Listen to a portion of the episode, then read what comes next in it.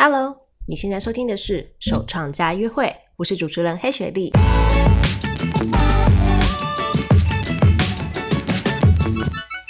你喜欢手作吗？你想要创业吗？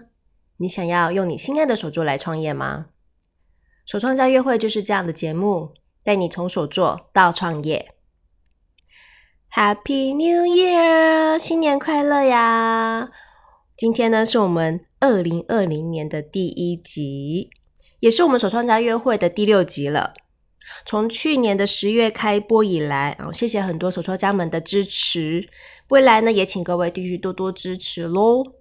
那如果你身边呢，也有很也有喜欢手作的朋友，欢迎邀请他们一起来收听手创家约会，让我们一起用喜欢的手作来创业。上一集第五集呢，我分享了如何达成我们新年首创目标的主题。如果你还没有收听的话，你可以回头去听听看第五集。那一集呢，可以帮助我们在新的一年有更明确的手作创业方向。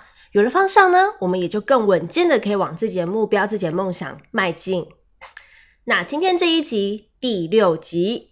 我要分享呢，如何找到对的手作市场，然后把我们自己辛苦创作的作品卖出去。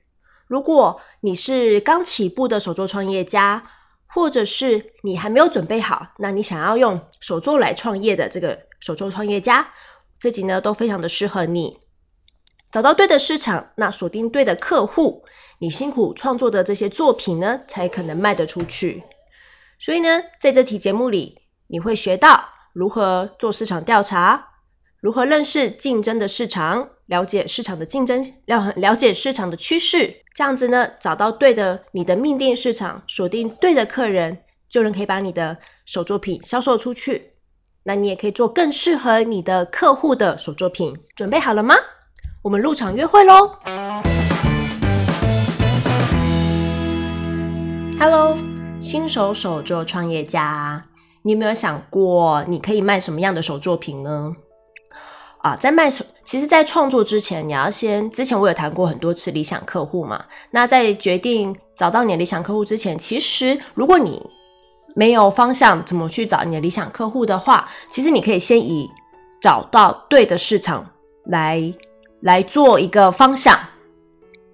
这样的话，你可以更清楚的知道你可以卖什么样的手作品。那这样的市场里面，这这个市场里面会有什么样的客户，会是可以成为你的理你的目标客户？那也可以设定为你的理想客户，帮助你呢在做手作创业的时候有更清楚的方向。那为什么我们需要去找一个命一个命定的市场，一个属于你的专属市场呢？你感兴趣的手作，你喜欢的手作品，你喜欢创作。但不代表这个世这个世界上可能会有人会喜欢你的手作品，所以如果你希望你的手作品可以卖得出去的话，当然你必须要有人感兴趣，才会有人买嘛。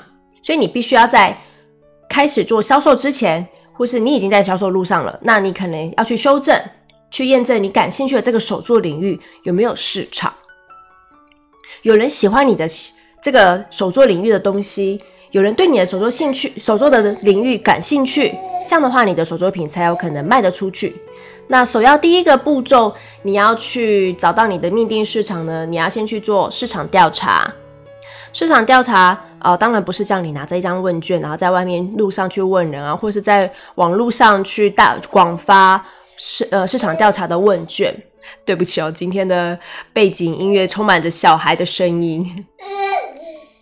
那这个市场调查呢，你可以以 Google 关键字来做搜寻。比如说我自己呢，我自己最近是刚呃，去年我刚学会做奶油粘土嘛，那我可能就会对奶油粘土非常的感兴趣。可是这个奶油粘土呢，到底是不是在我做出的这个创作品呢？是不是这个市场上会感兴趣的东西呢？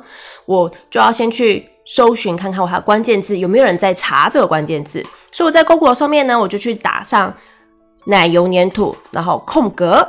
那后面就会有点自动填入的的功能，Google 有这样自动填入的功能，你可以去看 有没有人在搜出搜寻这个主题。那这个搜寻这个主题呢，他们通常会搜寻什么样的相关内容？有可能是课程，有可能是呃他们想要宽扩香石，或者是他们有想要做韩式挤花之类的。那你要去知道什么样的 Google 关键字是他们现在会感兴趣，他们想要了解。做市场调查第一个方式。那第二个方式呢，是你可以在 Instagram 用 Hashtag 那个标签，井字号的标签来找。你在 Instagram 上面呢，你先用我有一样继续以我为例，那我用奶油黏土，然后去来看搜寻，我用奶油黏土的标签来看有没有有没有用这个 Hashtag 的图片。那你去看这用这个 Hashtag 里面图片有没有多少的文章，有多少的图片在里面，有多少人有贴用这个 Hashtag 的人用这个贴这个图片，那你可以知道这个市场有没有有没有市场，有没有人感兴趣。那这第三个呢，就是你可以在手作销售平台上面去搜寻，你可以在 ET 我或是 Penguin 或是任何一个手作销售平台，或者是你目标使用的手作销售平台上面去搜寻，看有没有人用这样的关键字去找他们的他们想要买的作品，搜寻你感兴趣的市场，然后以及你手作领域的相关字词，有人搜寻才会有人感兴趣，有人感兴趣呢，才会有人买。那你辛苦创作的手作创意手作品呢，才会有人去购买嘛？不然的话，我们辛苦做出来的作品，结果都没有人买，这样呃还蛮伤心的吧？所以呢，首先第一个步骤呢，你要先去市场调查，看看你的手作领域这个东西是不是这个市场上会有人想要买的东西。那第二个步骤呢，就是你要认识这个市场有多竞争，有竞争对手，你你用的这个手作领域呢，有竞争对手吗？怎么样去找这个竞争对手呢？同样，你刚刚我们刚前面第一个步骤呢，你可以在 Google 上面去搜寻，或者是在 Instagram 上面去搜寻，还有在手作销售平台上面去搜寻。你要去找竞争对手有哪些？那你可以去看看他们做的作品有哪些，卖呃价钱大概是怎么样。那这样在你做销售手作品的时候，你也可以有一个概念，你的作品以什么方向、什么价钱去做销售会比较好。那同样的，你也可以去看看，如果是如果你是在手作平台、销售平台上面去看到你的竞争对手的时候，你也可以去看看他们的 review，就是购买他们作品的人，他们给的评价如何。这样的话，你也可以知道哦，这个人他的程度大概到哪，那你自己的程度到哪？那你自己知道，你自己在销售这个手作品的时候，你要你自己在做这个手作品的时候，你要把它这个做到什么样的程度，可能会吸引到。客人或可以可以得到好的回馈，这样子。如果呢，你这样子搜寻搜寻搜寻，就会发现，诶，怎么都没有竞争对手？